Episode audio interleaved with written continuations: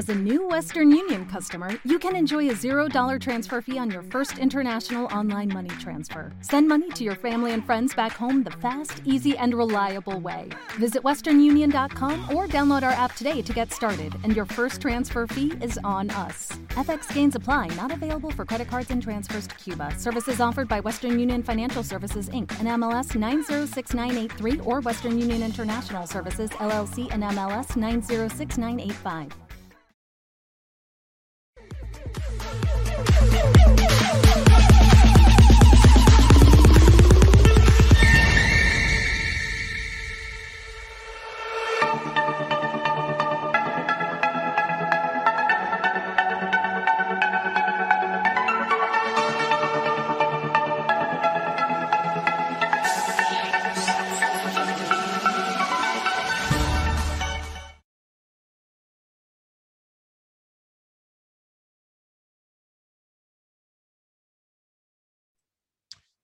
Bueno, mi gente, hoy vamos a tener la oportunidad de hacerle una entrevista o un podcast, como usted quiera llamarle, a nada más y nada menos que Alex, el Raza, quien fuera integrante de la agrupación hondureña Raza for Christ. Hoy está radicado en Milán, está estudiando y nos cuenta qué está haciendo con la música, qué está estudiando y demás cosas que vivió en el ambiente junto a la agrupación Raza for Christ. Así que sin más que agregar, vamos con la entrevista. Saludos, varón. Saludos, saludos, Jonathan. ¿Cómo la estás pasando en, en, Milán? En Milán, en Milán estoy. Para mí, don Alex, es un honor y un privilegio tenerte acá en esta plataforma, ¿verdad? Y traer un poco de lo que es este, eh, tu trayectoria musical, lo que estás haciendo personalmente y cómo fue tu, tu parte en Russell for Christ. No, hombre, con mucho gusto. Muchísimas gracias por la invitación. Eh, siempre es un placer para mí compartir con la gente de lo que Dios me ha dado por medio de la música y qué más, ¿verdad? Con personas tan queridas como la gente de Costa Rica, pura vida. Ya no estoy en Raza for Christ, ¿verdad? Tengo tres años por ahí, un poquito más de haberme salido. Eh, pero con Raza for Christ nosotros visitamos Costa Rica. Hermano, ¿hacia dónde no fuimos? Sí. ¿A dónde no anduvimos en Costa Rica? Anduvimos en todos lados, de norte a sur. Eh, siempre la gente en Costa Rica nos trató tan bien y la verdad que yo solamente tengo un cariño tan especial por la gente de Costa Rica que era como nuestra segunda casa. Hacíamos giras de tres meses y nos íbamos a conocer muchos lados y la verdad contento por, por todo el trato que nos dieron ahí, así que súper contento de, de, esta, de esta entrevista. Como te decía, tengo tres años por ahí de estar solo, solista, como el Raza. Siempre se me conoció así, aunque pertenecía a Raza Christ, siempre me decían el Raza. Entonces, de alguna otra manera, cuando decidí hacer mi salida de Raza for Christ, pues decidí seguir manteniendo esa, esa insignia que era el Raza. Y, y, pues estoy haciendo música solo y también estamos haciendo algunas, eh, algunos featuring con varios compañeros, varios amigos del género cristiano en Honduras. Ya sabemos entonces qué fue lo que pasó con, con Raza for Christ. Te saliste hace tres años entonces. Imagino que sigues en contacto con, con, con tus ex compañeros de, del grupo. Sí, claro. De hecho, eh, Raza for Christ éramos cuatro, ¿verdad? Éramos tres vocalistas y un DJ. El primero que se salió fue Christopher hace mucho tiempo atrás y después seguimos Adán, Chris, eh, Edwin y yo. Y, y, después de mi partida ahorita, pues solamente quedó Chris, eh, perdón, Adán y Edwin como Raza for Christ. Pero siempre tenemos comunicación. De hecho, eh, compartimos eh, chats con amigos. De hecho, tenemos un chat de, de cantantes cristianos de Honduras eh, que estamos haciendo, estamos por lanzar, acabamos de lanzar una canción y que vamos a lanzar el video pronto, que te voy a, te voy a estar comentando de eso. Y tenemos comunicación, pues tenemos comunicación, eh, aunque a veces la distancia pues no nos permite estar el, todo el tiempo conversando, pero sí nos comunicamos. Ok, perfecto. Eh, don Alex, para empezar a entrar un poquito más en detalles con lo que es tu trayectoria, cuéntame un poquito cómo se desarrolló tu niñez y tu adolescencia. Bueno, mi niñez, eh, mi niñez fue una niñez en San Pedro Sula, ¿verdad? En Honduras, de donde yo soy. Eh, mi mamá, mi papá murió cuando yo tenía 10 años aproximadamente y en esa misma fecha mi mamá decidió ir a, Estados Unidos a, a, buscar una vida mejor. Entonces, prácticamente yo viví con mis papás hasta los 10 años porque de ahí en adelante yo pasé a vivir con una familia cercana, hermano de mi mamá, tíos, y de ahí crecimos prácticamente la mitad de la adolescencia o la adolescencia entera sin papás, siempre teniendo la comunicación con mi mamá eh, que vivía en Estados Unidos, pues porque nunca la perdimos, pero a la vez fue un poquito complicado no tener esa figura materna o esa figura paterna en lo que era la vida, la enseñanza de la vida, cualquier cosa que pudiera uno aprender o interrogar eh, con respecto a cualquier situación, pues era un poco más complicado. Gracias a Dios, pues eh, salimos adelante, ¿verdad? Como toda familia que, que, sale luchando adelante. Y yo conocí a Dios a los 20 años. Yo no era, no era una persona dedicada a Dios.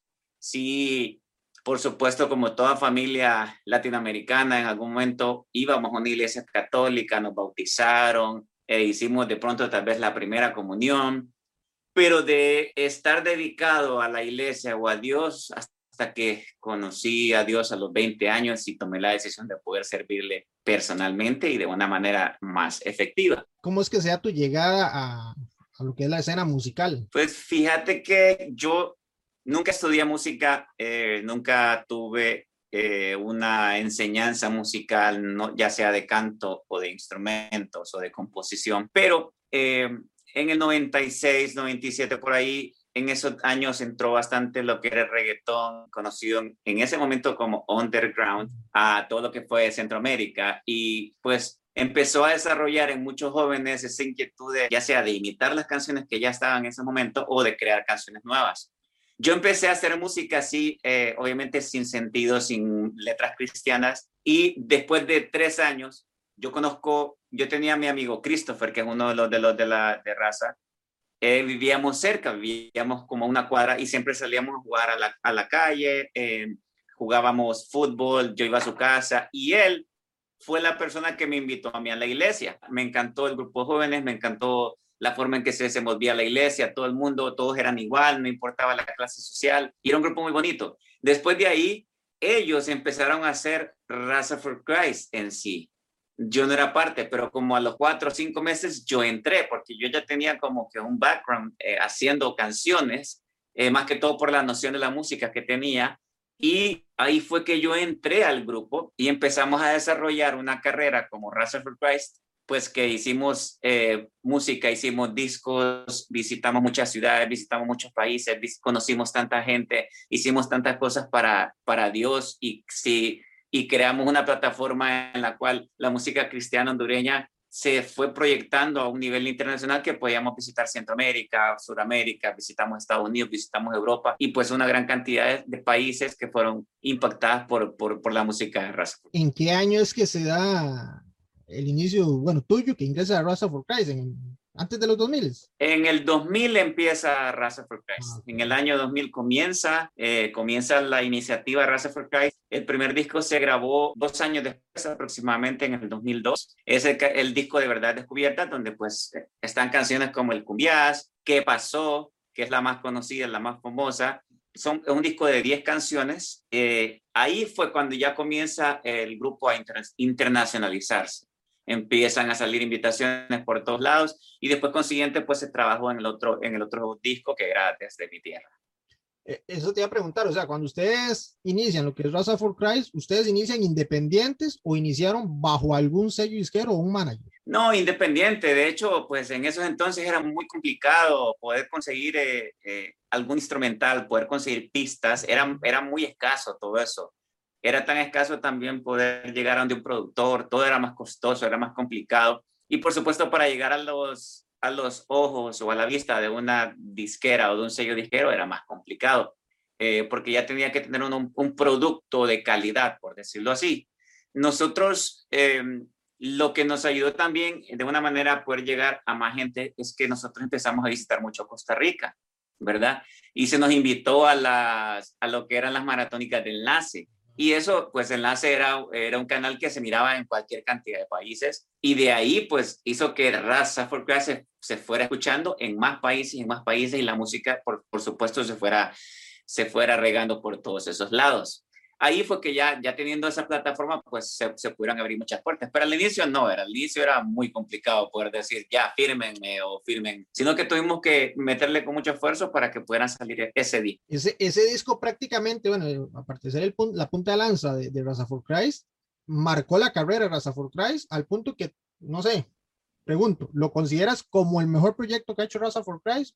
o para ti hay otro proyecto mejor que ese? No, yo creo que no fue el mejor proyecto. Sí tiene la canción que fue emblemática, que pasó, que esa canción pues ha sido un himno en cada país que pudimos visitar, la gente ya la conocía, la gente ya se la sabía, la coreaba. Ese disco fue muy bueno y, y fue de hecho de muy buena calidad, pero yo creo que el mejor disco que se hizo hasta este entonces fue el último, Non-Stop se llama.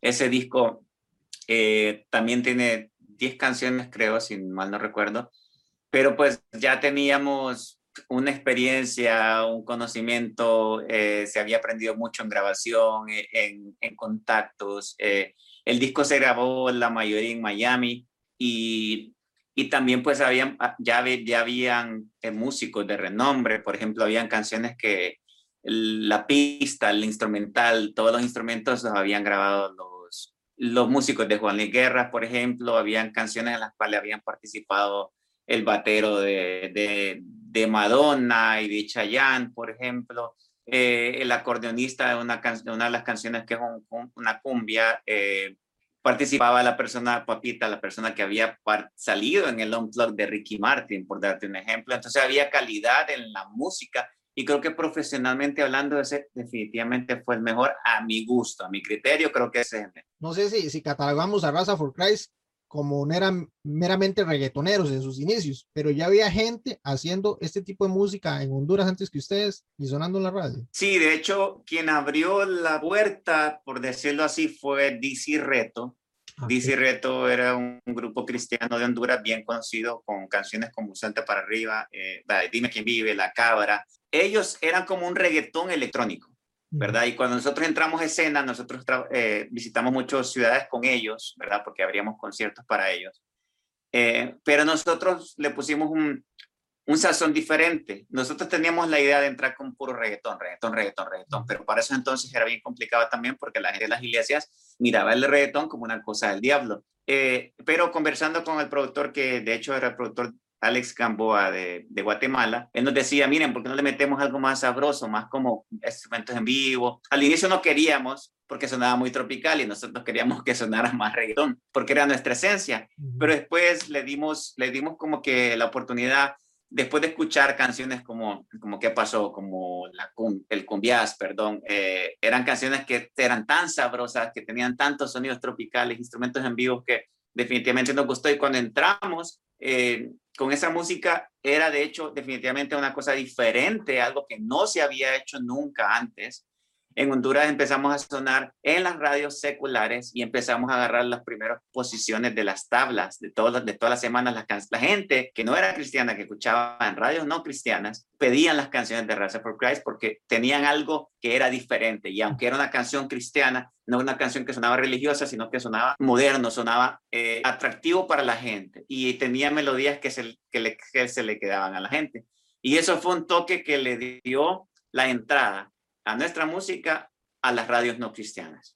De hecho, para ese entonces, cuando Raza Furcay salió con el disco Verdades Descubiertas, fue algo sumamente fresco en la escena musical. O sea, no, no se escuchaba algo así, o era o muy urbano, o ya muy, muy, ¿cómo es que se llama? Muy balada, muy adoración. Muy adoración. Ajá.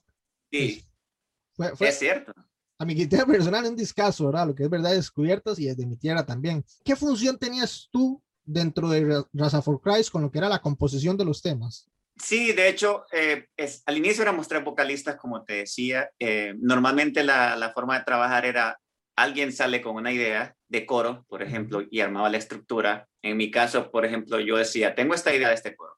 Y conforme a la idea de la canción, si la canción hablaba del amor de Dios, pues yo preparaba también un solo o mi letra aparte como rapeado y les, se las presentaba a ellos y decía, ok, esto habla, entonces ustedes interactúen, hagan su parte y la unimos toda. Y así hicimos, cada quien tenía participación en todas las canciones, ya sea que escribía su parte o su solo, o también que a veces eh, alguien hacía el coro principal, la esencia principal de la canción. Desde el primer disco lo hicimos así, siempre interactuábamos los tres vocalistas, después cuando no estaba Christopher, pues interactuábamos Adán y yo en la composición. ok, ok. De los que eran los integrantes, ¿te consideras que era el que le metía más a lo que era el rapeo? Porque eh, yo soy como que más trabado a la hora de decir trabalenguas y todo eso, casi no. yo creo que mi fuerte más que todo es en, en, en el aporte melódico. Yo puedo aportar como ideas de coros, eh, partes cantaditas, composición a la hora de escribir. Entonces creo que también pues la importancia de tener factores diferentes. Yo aportaba algo, el otro aportaba algo, el otro aportaba, entonces hacía una mezcla de cosas diferentes y que lo hacían únicas, ¿verdad? Ante, ante la unión de, de, de esas tres personas que, que, están haciendo cosas diferentes y que, que, que resultaban un producto muy interesante. ¿Por qué la decisión de, de dejar la agrupación? Bueno, en mi caso personal, en, en, mi caso personal, pues yo estaba pasando por un proceso de, a nivel profesional, yo soy ingeniero industrial, uh -huh. entonces yo estaba trabajando en una empresa y, y para ese entonces también pues ya me iba a casar, entonces surgieron como cinco factores, cinco aspectos que me llevaron a tomar esa decisión trabajo, me iba a casar, eh, casi no podía viajar porque Adán estaba en una ciudad, yo vivía en otra, entonces a la hora de poder viajar era más complicado, a la hora también de grabar era, más complicado. Entonces era como que tomé, junté todos esos cinco factores y dijo, dije, bueno, esto tengo que, que hacerlo, es una decisión difícil, ¿verdad? Me costó mucho tiempo poderla tomar porque no es una decisión que se toma así fácil. Le estaba diciendo eh, adiós a 17 años de carrera, ¿verdad? Y no tenía intención de estar haciendo música en ese entonces. Quería enfocarme y tratar de hacer las cosas que estaba realizando en ese momento, pero después pues se dio la oportunidad y, y Dios seguía siempre tocando la, la, puerta y diciendo, hey, siempre tenés un llamado, necesito que sigas haciendo música y pues ahora por eso es que ya estoy haciendo música solo como el raza, ¿verdad? Tengo, puedo, puedo tener la libertad de poder hacer las cosas a mi manera, en el tiempo que necesito, en el tiempo que me puedo adecuar pues estamos, estamos tratando de hacer lo mejor para, para Dios en esa.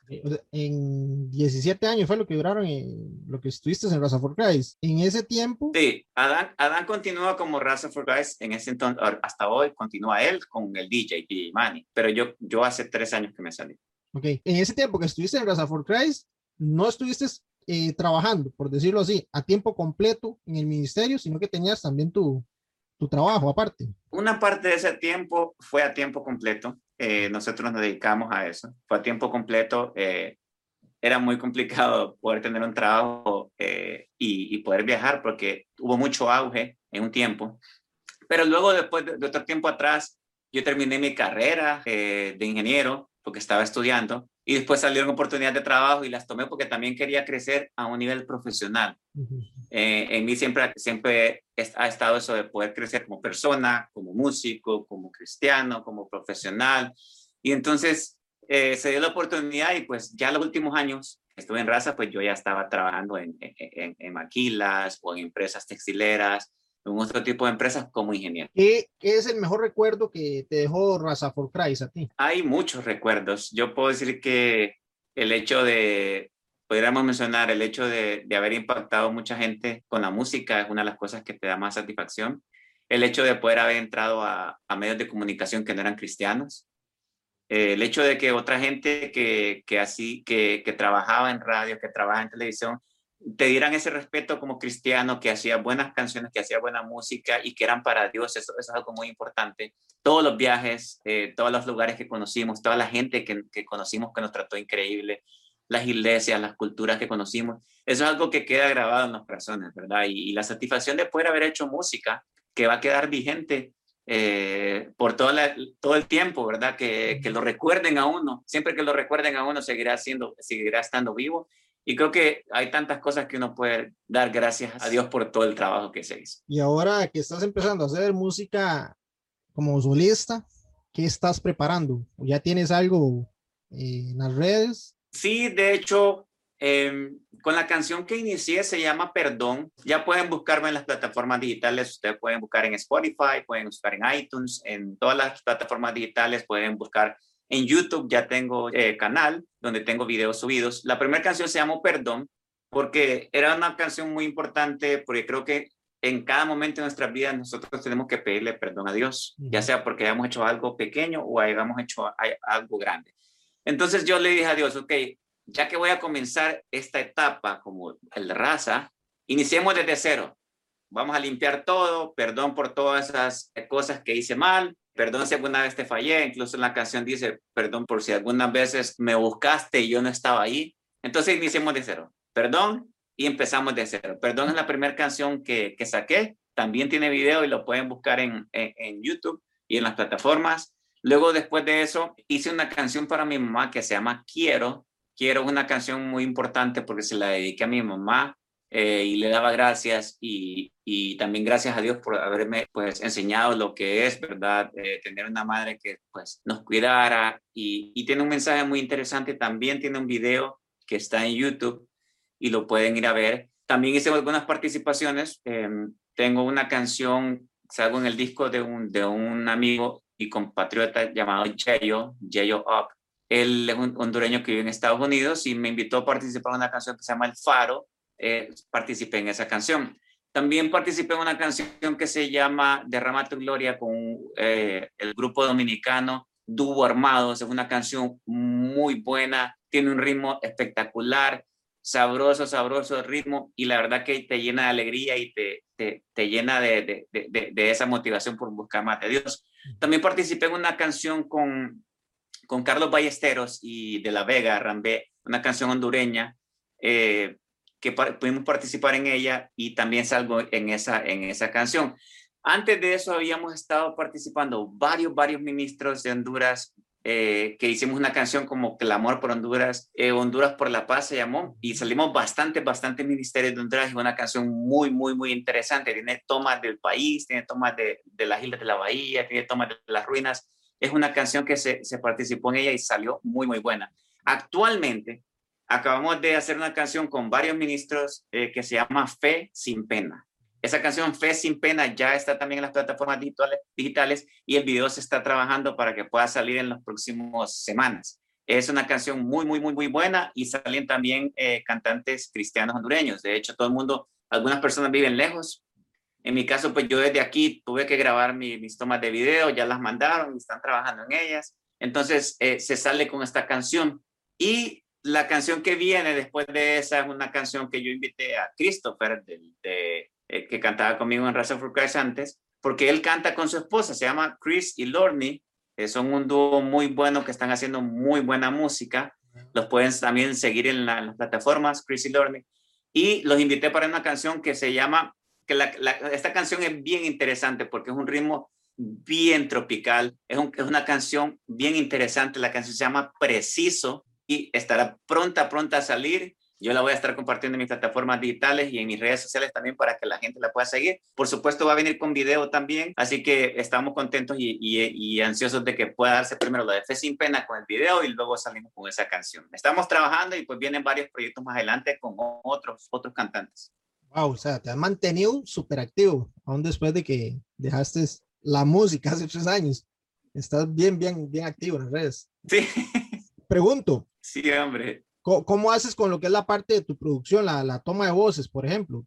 ¿Tú mismo las haces en tu apartamento? Sí, eh, yo tengo mi interfaz, tengo mi micrófono, entonces cuando se me requiere, pues grabo mis voces, grabo la, las acapelas y las envío hacia el productor final, que eh, ya sea que haga la pista o ya sea el featuring al cual estoy participando, trato de mandarle mis voces lo más limpias posible y pues se me facilita porque si a mí me mandan una idea, me dicen, mira, esta es la idea de la canción, solo necesitamos que en esta parte pongas tu estilo, escribas una letra, entonces yo la escribo, la grabo aquí en mi casa, se las mando y se trabaja así de esta manera sin ningún problema y eso pues ha tenido la, la libertad de que podamos participar, ¿verdad? De hecho, la canción con, con Yeyo, él está en Estados Unidos, ¿verdad? Al sol de hoy yo todavía no lo conozco personalmente, hemos hablado eh, por comunicación, mensaje, pero pudimos participar en esa canción eh, y también para otras canciones que están trabajando, así que es una oportunidad también para que cuando uno lo invitan, pues uno trabaja las voces aquí en la casa y se las manda es, eso te voy a preguntar ahora.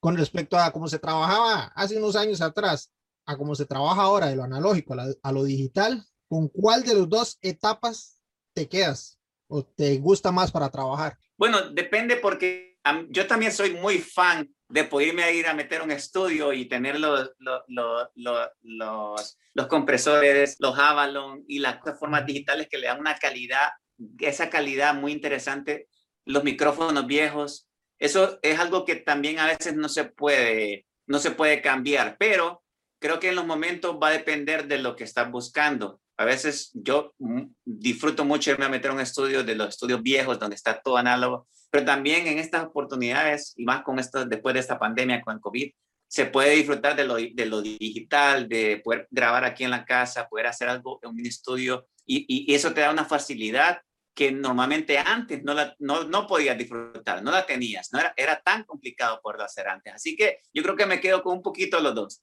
Ah, ok, ok. ¿Qué tanto afectó el cambio de lo analógico cuando se vendían los discos a lo que era la era digital en su momento a Raz of ¿Los afectó a ustedes en eso? Pues yo creo que no afecta en realidad, porque si no, te, si no haces el cambio respectivo hacia la nueva ola, de pronto sí te puede afectar.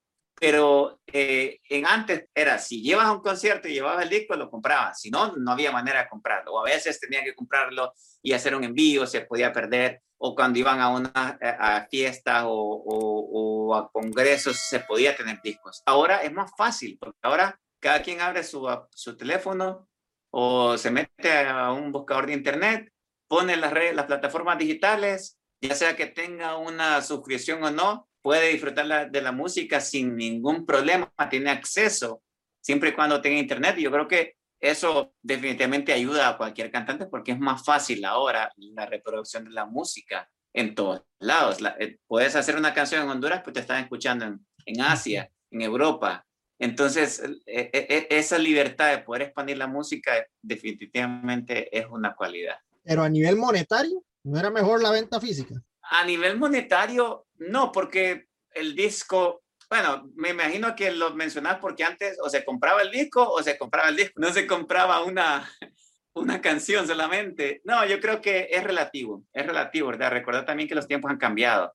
Antes la gente grababa discos y la gente escuchaba discos. La plataforma era un, un CD player, era el radio del carro y tenías que escuchar todos los discos.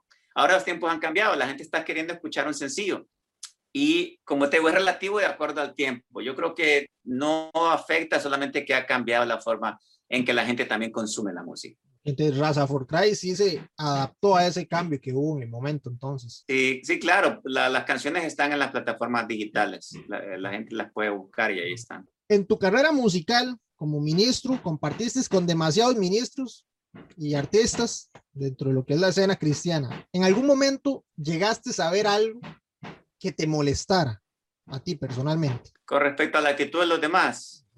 No sé, tal vez de pronto, yo podría decir que de pronto tal vez personas que no actuaban como seres humanos, sino como que la fama los había llevado a otro lugar y que pensaban que, que vivían en las nubes o que, de hecho, vimos muchos pastores, por ejemplo, que de renombre, que no se les podía acercar, que tenían que hacer cita o que andaban rodeados de 12 personas y que nadie podía tener una comunicación frente a frente, aunque era el pastor.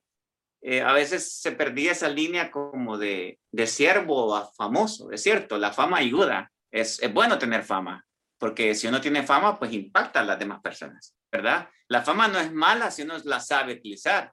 Eh, por ejemplo, si, si, podemos ver un, un Dante Gebel, Dante Gebel es famoso, pero cuando conversa uno con Dante Gebel se da cuenta que también es un excelente ser humano es una excelente persona. Aparte de que es un excelente siervo, la comunicación con él es, efectiva. Uno puede tener una conversación normal con él. Él hace un buen uso de la fama, por ejemplo. Pero habían cantantes o de pronto pastores que, que eran muy conocidos y que pues se, le, se, les escapaba esa, esa pizca de humildad y de pronto como que se creían un poco más superior a mucha gente. Y eso tal vez de pronto sí puede molestar. Porque no es la razón, pues eso no, no es la razón por la cual se hacen las cosas. Claro que sí. Pregunto, ¿cuáles fueron tus influencias musicales? Pues mis influencias musicales no fueron definitivamente influencias cristianas, porque cuando yo empecé a hacer música, eran, que, era más que todo música secular, música no cristiana. Fue mucho, mucho la música panameña, ¿verdad?